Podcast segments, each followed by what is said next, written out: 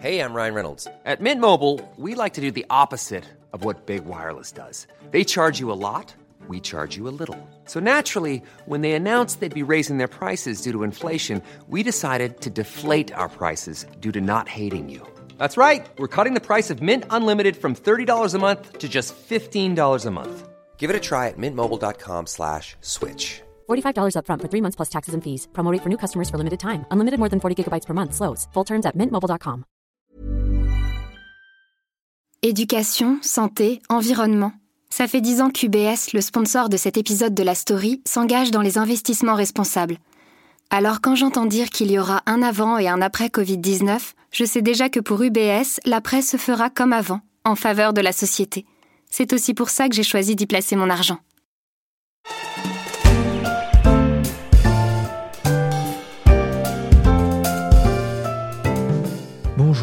Pierrick Fay.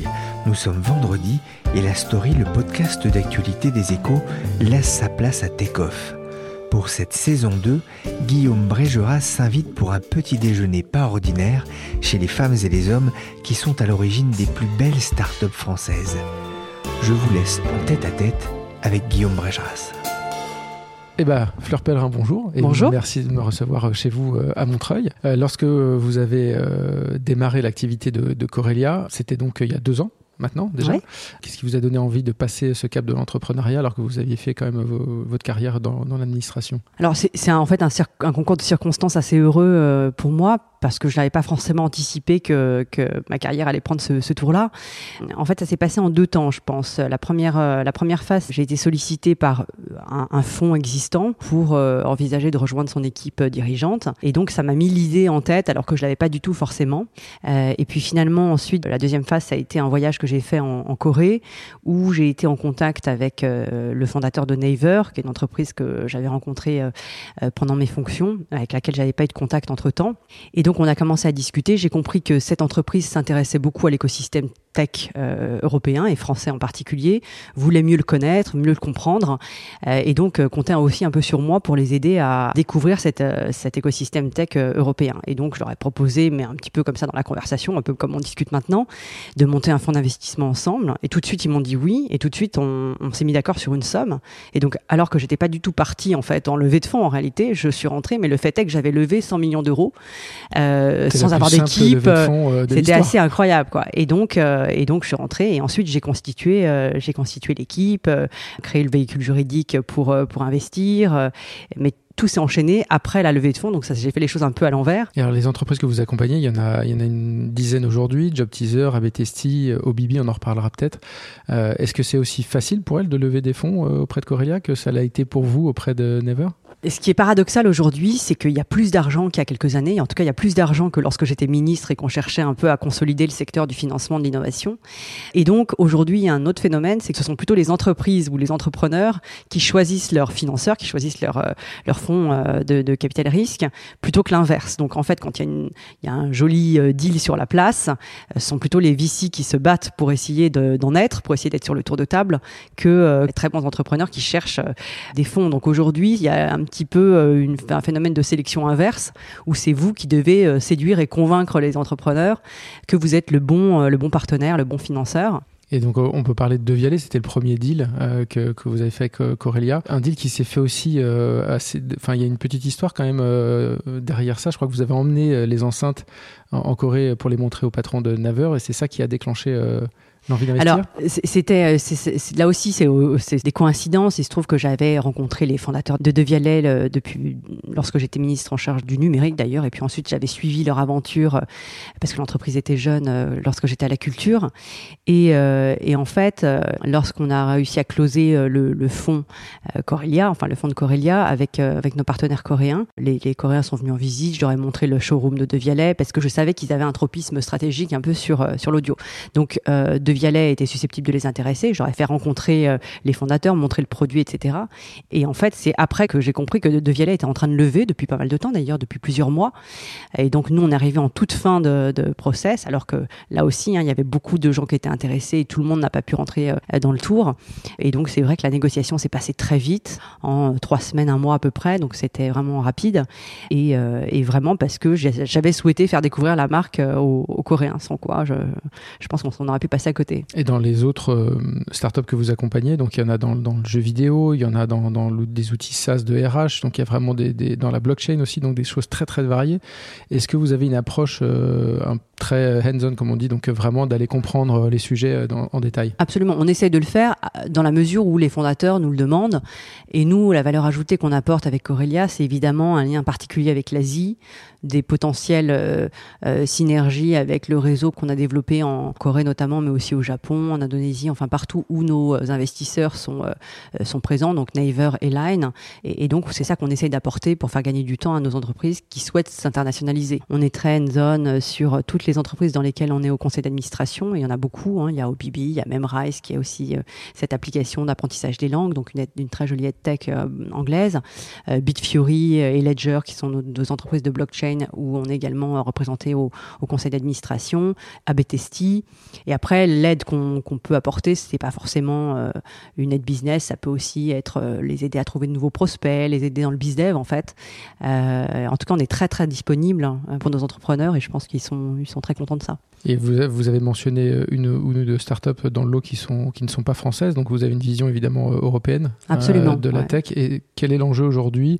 Et quelle est la différence avec l'époque où vous étiez au gouvernement? Bah, L'enjeu, pour moi, il est exactement le même. C'est-à-dire que la raison pour laquelle moi j'ai fondé euh, Corelia Capital et la raison pour laquelle je me suis bien entendu avec euh, les Coréens, avec, avec Naver, c'est que euh, eux, comme moi, étions absolument euh, obsédés par l'idée de créer des contrepoids à la, la toute-puissance des multinationales, des big guys américains et, chinois. Donc il y a un vrai enjeu de rétablir un, un, terrain de jeu équivalent à un level playing field, donc un, des conditions de concurrence en tout cas un peu un peu normalisé, alors qu'aujourd'hui on voit bien que euh, ces grandes entreprises sont en train d'acquérir des positions de marché qui vont être de plus en plus difficiles de contester. Au départ, c'est parti de là, donc euh, une idée un peu militante hein, de créer des, catégories leaders, des champions régionaux qui pourraient, grâce peut-être à des synergies entre l'Europe et l'Asie, devenir plus forts dans la compétition mondiale. Donc c'est ça la thèse au départ, et donc l'investissement qu'on fait, on le fait dans des entreprises dont on pense qu'elles peuvent devenir ces catégories leaders, donc des, champions euh, dans, certains secteurs. Ensuite, on essaie de les aider à grandir, grossir, s'internationaliser pour essayer d'investir des champs de l'économie dans lesquels il y a encore la possibilité pour des acteurs européens de devenir dominants. Quoi. Et donc, donc ça, c'est une théorie, euh, évidemment, euh, et, un, un, et, un, sujet qui est lié très fortement au risque. Donc c'est sûr que sur le nombre d'entreprises que vous allez accompagner, euh, un certain nombre va échouer.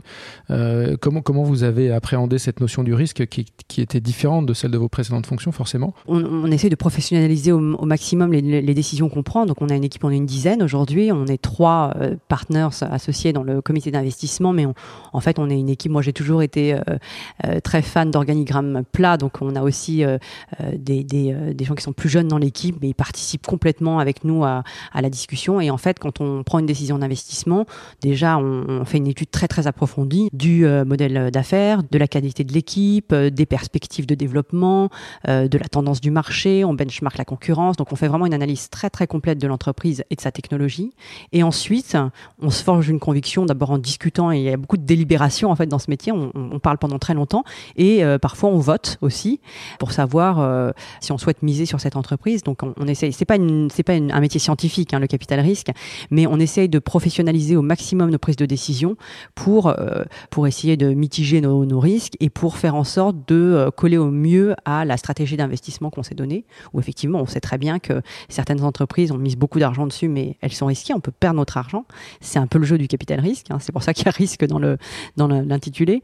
Mais on essaye quand même d'objectiver au maximum ce qui peut ce qui peut l'être. Quoi. Et vous avez déjà euh, vu passer, enfin raté un, un, deal ou deux ou trois euh, que vous regrettez Ouais, bien sûr. Ouais, ouais. Alors c'est pas arrivé trop trop souvent, mais il y a mhm. certains deals qu'on a ratés parce qu'ils se sont transformés en deals plutôt de M&A, enfin qui ont, il y a eu des acquisitions sur euh, par des gros corporates. Hein, il y a eu chauffeur privé sur lequel on avait beaucoup travaillé, on a beaucoup beaucoup investi dans la, la, la relation et l'étude de, de, cette boîte qui est très belle avec des fondateurs très talentueux. et puis bon, il y a eu une offre qui a été faite par Daimler contre laquelle on ne pouvait pas lutter, mais du coup, on a investi ensuite dans Taxify, qui est une très très belle entreprise aussi estonienne euh, qu'on essaye de faire grandir et qui pourrait devenir un, challenger, un numéro 2 euh, de, Uber, hein, ce qui est déjà le cas à Paris. Il y a d'autres entreprises, c'est pas vraiment qu'on a raté, mais c'était pas forcément les moments où les entreprises levaient. Mais moi, j'aime beaucoup Doctolib, par exemple. Je trouve que c'est une très très belle boîte, mais finalement assez peu de regrets. Et, et quand on a été désireux de faire un deal, en général, on a toujours réussi à se faire de la place souvent grâce d'ailleurs à notre ADN particulier euh, euro-asiatique en réalité. Et aujourd'hui, euh, quand vous rencontrez des, des, gens dans le cadre de Corelia, est-ce que vous, vous, sentez qu'ils commencent à vous percevoir moins comme ex-ministre et vraiment comme euh, dirigeante de Corelia Je crois que ça s'est fait très rapidement. En réalité, j'ai toujours, j'ai eu l'impression assez rapidement euh, que finalement, même si on était une équipe jeune et un premier fond, en réalité, on avait tout de suite une crédibilité qui était assez bonne. Probablement parce que le, les, les, autres personnes de mon équipe étaient des gens qui, étaient, qui avaient beaucoup d'expérience aussi, soit dans des deals de fusion-acquisition en banque, donc une, vraie capacité financière et de négociation, soit vraiment dans le capital risque, qui était le cas d'un autre de mes associés, Paul Degueuse, qui a 10 ans d'expérience dans le VC et qui connaît très très bien tout l'écosystème. Donc on avait une forte crédibilité liée à chacune des individualités de l'équipe. Et puis je crois que les gens ont bien perçu que tout de suite, je m'étais mise vraiment euh, euh, de manière très opérationnelle dans ce nouveau euh, métier. Et je pense que beaucoup, finalement, voyaient en moi la, la potentielle investisseuse et, plus tellement l'ancienne ministre. Et vous regrettez rien aujourd'hui? Non, absolument pas. Surtout pas Non, non, mais pas, pas, pas, par mépris de, de, ou par, par déception, mais parce que j'aime bien l'idée aujourd'hui, et je crois que c'est de plus en plus fréquent qu'on puisse avoir plusieurs vies professionnelles en une vie, qu'on puisse switcher. et j'adore l'idée d'apprendre un nouveau métier, j'adore ce que je fais j'adore rencontrer les gens que je rencontre. J'ai un sentiment d'utilité aussi à leur côté, euh, plus une liberté retrouvée qui euh, est un vrai luxe pour moi. Donc, euh, donc non, aucun regret et, au contraire plutôt beaucoup d'enthousiasme et de et d'excitation dans cette nouvelle phase de ma vie professionnelle. Mais vous avez hésité quand même, sincèrement, à un moment donné, vous vous êtes dit quand même. J'ai pas hésité du tout. Il n'y a aucun moment où je me suis dit est-ce que je fais bien de faire ça? Parce que finalement, de toutes les de toutes les possibilités qui s'offraient à moi à ce moment-là, rejoindre une grande entreprise, euh, euh, rejoindre un établissement public. Euh, c'était vraiment celle qui m'excitait le plus et que je trouvais la plus, la, plus sympa. La et, plus... et, de cette époque, ministre, vos collaborateurs disaient que vous aimiez bien comprendre les dossiers et vous, vous plongiez en général vraiment beaucoup dedans. qu'est-ce que ça vous a, qu'est-ce que vous avez appris à l'époque qui vous reste aujourd'hui vraiment encore de ces questions numériques? Tout hein, en réalité, parce que, enfin, surtout, je pense une façon d'aborder les, les, les problèmes et le stress. Et ça, ça vaut pour quand j'étais ministre du digital, mais aussi quand j'étais ministre euh, euh, du commerce extérieur ou de la, culture. Je pense que c'est une euh, une espèce de formation qui vous donne un savoir-être en fait plus qu'un savoir-faire ou qu'un savoir tout court qui vous permet d'aborder toutes les situations de tension et, et, de stress de manière euh, assez zen en fait, parce que je pense que vous êtes confronté finalement au maximum de pression, de, de tension, de, de complexité dans les décisions que vous avez à prendre. Euh, et donc après, tout paraît un peu facile quoi. Euh...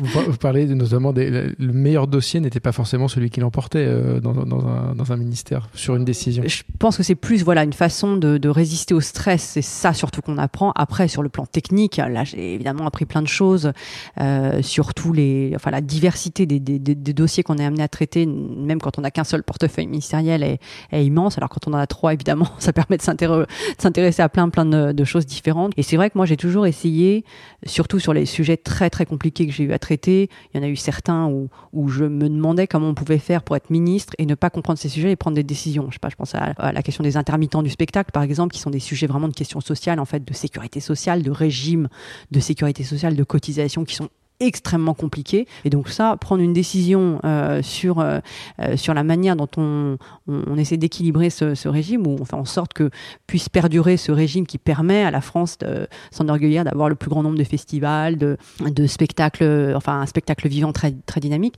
Comme on fait quand on comprend pas techniquement les choses, honnêtement, je, je ne sais pas. Donc c'est vrai que moi j'ai toujours souhaité comprendre en bonne polarde les, les, les, les dossiers sur le plan technique avant de prendre une décision parce que ça me paraissait impossible de décider autrement. Et aujourd'hui, qu'est-ce qui manque encore à cet écosystème? On parle euh, toujours de ce manque de diversité, ce manque de mixité, qui, qui est le manque de, qui, euh, qui, se résume à un manque d'accès euh, aux chances, quoi, tout simplement. comment on peut régler ça? Là, le problème, c'est que je pense que c'est pas propre à l'écosystème tech. Je crois que c'est quelque chose qui est propre euh, au système de formation, au système des grandes écoles. Quand on est un bon élève euh, venant d'une famille un, un, peu modeste, on a plutôt tendance à se tourner vers des, des, choix professionnels qui sont peut-être moins risqués euh, pour s'assurer une belle carrière. Ça tient à plein de choses différentes. Et donc, c'est, pas uniquement un problème, une problématique de la French Tech, c'est une problématique de recrutement des grandes écoles, c'est une problématique d'ouverture euh, de ces grandes écoles à la diversité. Nous, les financeurs, on arrive en bout de chaîne. Hein, et c'est vrai que moi, je me dis souvent que, par exemple, dans mon, dans deal flow, donc dans le flux entrant de demandes de financement, j'ai très peu de femmes. Je parle même pas de la diversité euh, d'origine ethnique, sociale, économique, etc. La statistique fréquente, c'est de dire qu'il y a une, euh, une entreprise tech sur 10 créée par une femme. Je pense que j'ai vu moins de, de 10% d'entreprises créées ou co-créées par des femmes dans les dossiers de financement qu'on a eu à traiter. Donc c'est moins que ça encore, je pense. Donc effectivement, il y a un vrai manque de diversité. Maintenant, pour moi, le sujet principal aujourd'hui, c'est vraiment la croissance des entreprises. C'est vraiment de prendre des réglementations qui sont pas toxiques pour les entreprises françaises. C'est faire en sorte de régler euh, la question de la non-fiscalisation des GAFA, parce que ça, c'est pas une croisade contre les Américains, c'est juste une égalité que, vous portiez déjà à que je portais déjà, dont j'ai peur qu'il avance, euh, même s'il y a des, beaucoup de déclarations d'intention, qu'il avance peu, mais il est pour moi crucial, parce qu'aujourd'hui, vous avez un problème dans, par exemple, le recrutement euh, des ingénieurs qui sont spécialisés en intelligence artificielle au sens large, computer vision, machine learning, etc., sont beaucoup euh, attirés par des entreprises américaines qui ont beaucoup de moyens et qui peuvent proposer des salaires mirobolants, alors que les Français peuvent pas forcément s'aligner, euh, les Français ou les Européens. Et donc il y a un vrai sujet aujourd'hui d'égalité de terrain de jeu entre euh, euh, ben, le Bon Coin ou OVH qui payent leurs impôts en France, ou là où ils font des profits en tout cas, et puis bah, d'autres qui paient rien du tout et qui profitent pourtant de notre système de formation, nos infrastructures. voilà, donc il y a un vrai vrai problème à régler. Ils le font en toute légalité, hein, c'est bien ça le problème. Donc ce sont pas des hors la loi, mais mais mais comme ce ne sont pas des ONG, des, associations caritatives, il faut vraiment trouver le moyen de euh, mettre tout le monde en situation d'égalité face à l'impôt, en tout cas. Euh, donc ça, ça me paraît être euh, crucial. Donc croissance des entreprises, vraiment le scale-up faire en sorte que aussi l'Europe facilite davantage la consolidation. Hein. On n'a pas nous euh, de vision fund, hein, de, fonds avec des milliards euh, pour pouvoir consolider nos entreprises. Ça c'est un vrai problème. Ça veut dire que le destin aujourd'hui d'une entreprise qui a beaucoup de succès en Europe, c'est de se faire racheter par un Américain ou euh, un Japonais ou un fonds asiatique. Et ça c'est pas possible. Il faut qu'on ait des entreprises européennes qui soient capables de faire ça. Ce qui ce qui, m'amène peut-être une dernière question sur justement ces, ces, jeunes startups aujourd'hui. Qu'est-ce que vous leur conseillez? Parce que on voit bien que l'environnement concurrentiel, enfin ne serait-ce que légal, pardon, euh, en Europe est très compliqué. Quand vous voulez euh, adresser le marché européen, c'est 27 marchés différents.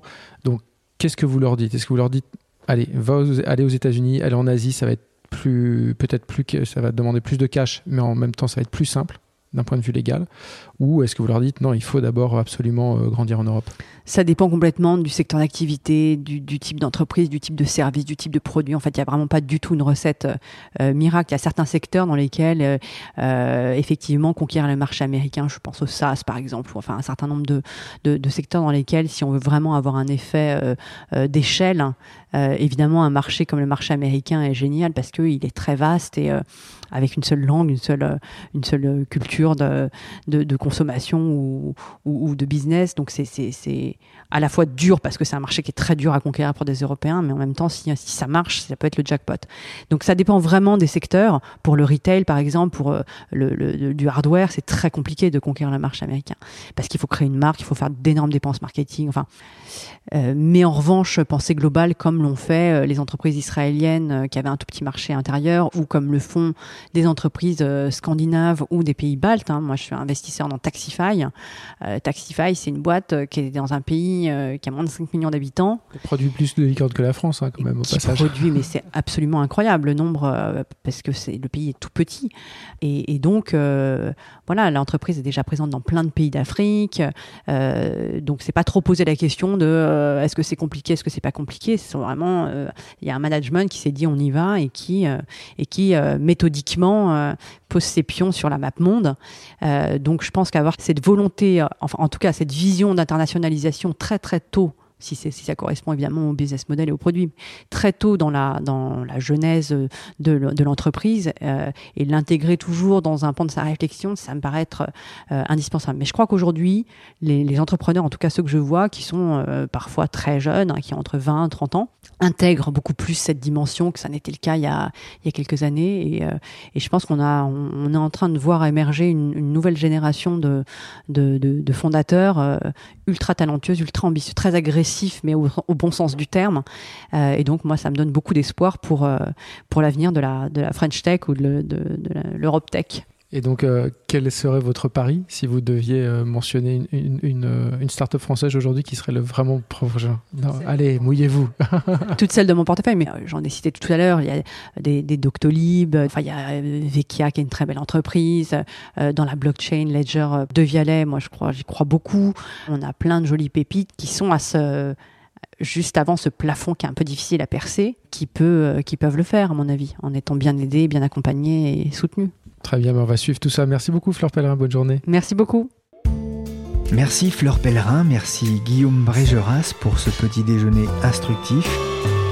Take Off par la story, c'est fini pour aujourd'hui. L'émission a été réalisée par Nicolas Jean, chargé d'édition Michel Varnet.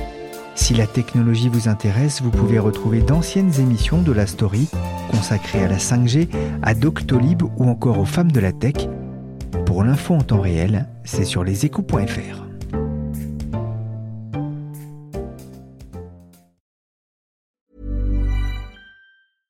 Imagine the softest sheets you've ever felt. Now imagine them getting even softer over time. That's what you'll feel with Bowl and Branch's organic cotton sheets. In a recent customer survey, 96% replied that Bowl and Branch sheets get softer with every wash. Start getting your best night's sleep in these sheets that get softer and softer for years to come. Try their sheets with a 30-night guarantee. Plus, get 15% off your first order at bowlandbranch.com. Code BUTTERY. Exclusions apply. See site for details. Hi, I'm Daniel, founder of Pretty Litter. Cats and cat owners deserve better than any old-fashioned litter. That's why I teamed up with scientists and veterinarians to create Pretty Litter. Its innovative crystal formula has superior odor control and weighs up to 80% less than clay litter. Pretty Litter even monitors health by changing colors to help detect early signs of potential illness. It's the world's smartest kitty litter. Go to prettylitter.com and use code ACAST for 20% off your first order and a free cat toy. Terms and conditions apply. See site for details.